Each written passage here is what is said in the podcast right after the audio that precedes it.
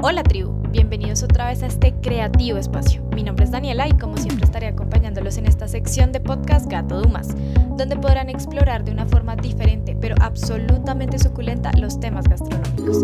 Aquí les contaremos los secretos, la información y te conectaremos con las historias que han nacido de la pasión gastronómica. Bienvenidos y que empiece esta nueva experiencia sensorial.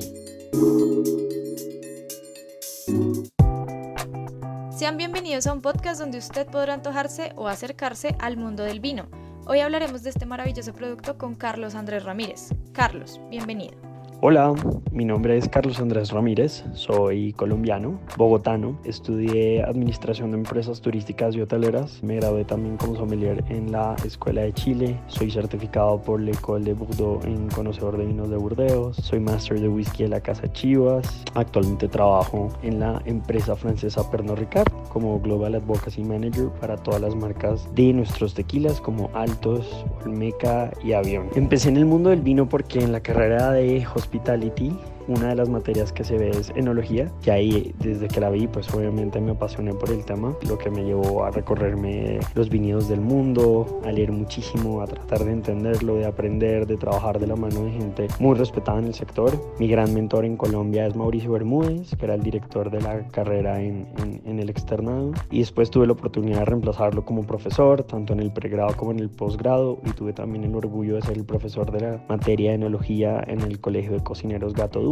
Eh, yo creo que por alrededor de más de dos años asesoré también a varias empresas para crear las primeras rutas del vino en Colombia. Y bueno, eso es lo que he hecho. Bien, Carlos, para empezar, cuéntanos qué tan frecuente es que las personas visiten la sección de vinos en los supermercados. Pues es muy frecuente, la verdad.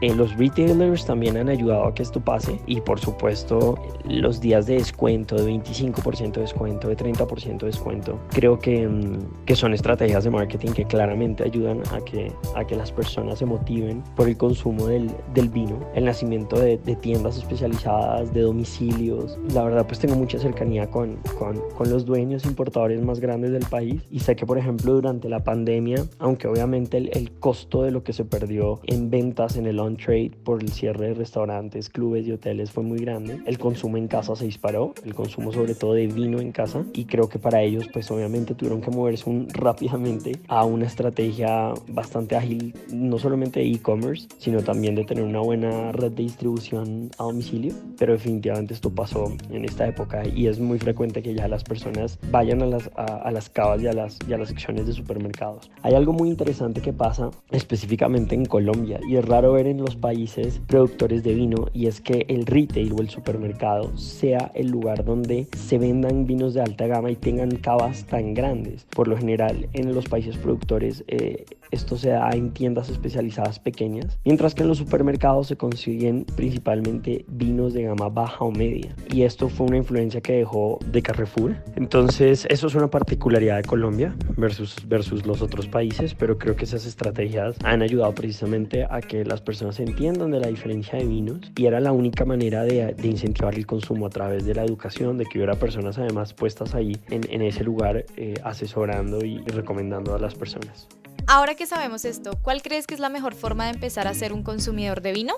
La mejor forma de ser un buen consumidor de vinos es probando y es arriesgándose. En Colombia tenemos una gran ventaja y es que al no ser un país productor no tenemos un sesgo y no tenemos una limitación en la oferta del vino eh, que existe en nuestro país. Si vamos a una tienda especializada de vinos en Argentina, pues por supuesto que el 95% de los vinos que van a ofrecer son argentinos. Lo mismo en Francia, lo mismo en Italia. Entonces pues un italiano sabe de vinos italianos y consume vino italiano y un francés vino francés y toma vino francés. El colombiano tiene una gran ventaja y es que nosotros si vamos al supermercado vamos a encontrar vinos de prácticamente todos los países productores, con algunas excepciones que son más difíciles de conseguir, pero pues prácticamente yo podría decir que en Colombia se consiguen vinos de Portugal, de España, de Francia, de Italia, de Chile, de Argentina, de Estados Unidos, de Sudáfrica, de Australia y tenemos una oferta lo suficientemente grande para que todos nos arriesguemos a probar y a descubrir qué es lo que más me gusta. Yo siempre he dicho a la gente que empiece por variar variedades de uva o cepas, como nosotros le llamamos, más suaves. Si nunca ha tomado vino y el primer contacto con el vino que tiene es un Cabernet Sauvignon Gran Reserva, posiblemente la cantidad de taninos y de antocianos, pues esa astringencia, ese nivel de astringencia tan alto, a muchas personas de pronto no les va a gustar. Y esto es algo que se adquiere con el tiempo, el gusto por, por, por, por esa astringencia y ese nivel de aspereza de los vinos. Entonces comiencen con variedades como Pinot Noir, como Merlot, vinos españoles jóvenes elaborados con la uva vinos de Argentina jóvenes o reservas elaborado con la, con la variedad Malbec y creo que es una, una buena opción. Eh, y luego van a ir buscando otras cosas y vayan subiendo de nivel. Prueben vinos rosados, prueben vinos blancos. Por más de que la teoría del mariaje sea más complicada que simplemente decir vinos tintos con carnes rojas o vinos blancos con carnes blancas, acompañen sus platos por tipo de, de cocción. Es decir, si saben que tienen un plato fresco como un ceviche, crudo, pues claramente eso va a ir con un vino blanco, con un vino rosado servido a la misma temperatura, bastante fresco y eso les va, les, les va a dar a enseñar el gusto en el paladar para poder empezar a disfrutar de los platos con vino. Si tienen platos más grasosos como un bife de chorizo, término medio o una picaña, pues obviamente eso necesita ya un nivel de astringencia superior. Entonces pienso en un vino tinto como Syrah o como Cabernet. Ese juego de encontrar el vino con el, con el plato ideal es algo muy divertido que creo que a ustedes les va a ayudar a que empiecen a volverse un gran conocedor. Pero sobre todo más que conocedor es consumidor de vino porque no se necesita saber ni ser experto para tomar. Una simple teoría básica es suficiente, pero lo que realmente me dicta a mí cuál es mi vino favorito es lo que a mí me guste y sobre todo probar mucho. Prueben, compren, comparen, no se queden en una sola marca porque la verdad es que el mundo del vino es infinito. Entonces pues es ideal hacer esas comparaciones y esas, y esas diferencias. Prueben, guarden sus vinos en sus casas, comenten con sus amigos, que simplemente con el hecho de probar, comparar, diferenciar y hacer ensayo-error eh, es la mejor manera de volverse un buen consumidor de vino. Bien, Carlos, y cuéntanos qué es lo que posiblemente se encuentra el consumidor. ¿Qué va a encontrar el consumidor? Pues se va a encontrar con un mundo que es enorme eso sí. Yo siempre le digo a la gente no se asuste. Hay muchas marcas, hay mucha teoría, hay muchos mapas, hay muchas regiones, muchas denominaciones de origen, pero de nuevo, para ser consumidor no, no es necesario saber específicamente cosas de esas. Hoy en día pues la tecnología está, hay muchas aplicaciones, hay mucha información en internet para guiarlo a uno. Se va a descubrir con un mundo apasionante, un mundo lleno de sabores, lleno de combinaciones. Se puede desilusionar, pero la verdad es que eh, con algunas botellas que abra, pero pues es parte del riesgo que se corre. Algunas botellas de vino nos van a salir a lo largo de nuestras vidas oxidadas, algunas no, algunas se van a encontrar con sorpresas espectaculares y sobre todo lo que quiero que sepan es que se van a encontrar con un mundo que tiene muchas, que, que no es un facto, o sea, tiene muchas cosas que pueden variar. Entonces, este, por, por ejemplo, el precio no es una guía de que especialmente entre más caro va a ser mejor. Pueden encontrarse con joyas que cuesten 40 mil o 50 mil pesos para el precio que tienen, ¿no? Entonces, de nuevo,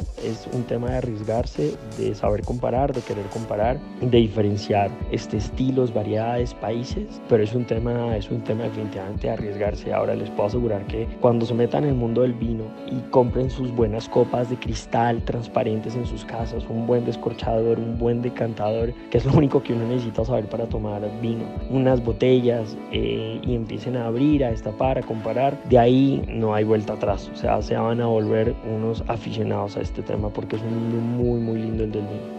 Esperamos que así sea, Carlos. Bueno, y conforme a todo lo que nos has dicho, ¿cuál crees que es el futuro del vino en Colombia? El futuro del vino en Colombia, eh, yo creo que como les decía, eh, hay muchas estrategias que, que, se enfocaron en democratizarlo y no hay vuelta atrás. El consumo per cápita definitivamente ha ido creciendo. Desafortunadamente, hace un par de años hubo una política del gobierno sobre impuestos que ha afectado enormemente el consumo del vino porque obviamente pues le cargó una carga impositiva altísima al vino importado. Pues obviamente el, el más del 99% del vino en Colombia es importado, entonces pues obviamente tuvo una afectación en precios altísima. El promedio de una botella en un restaurante se incrementó de un día a otro en un 20-30% y en las cadenas también. Entonces pues la verdad es que cuando tú viajas y te das cuenta que el mismo vino en otro país eh, les va a poner un, precio, un precio promedio, pero pues en otro país un vino cuesta 10 dólares, en Colombia el mismo vino cuesta 40, pues la verdad es que sí limita muchísimo, muchísimo el consumo del vino, sobre todo de gamas altas. Entonces,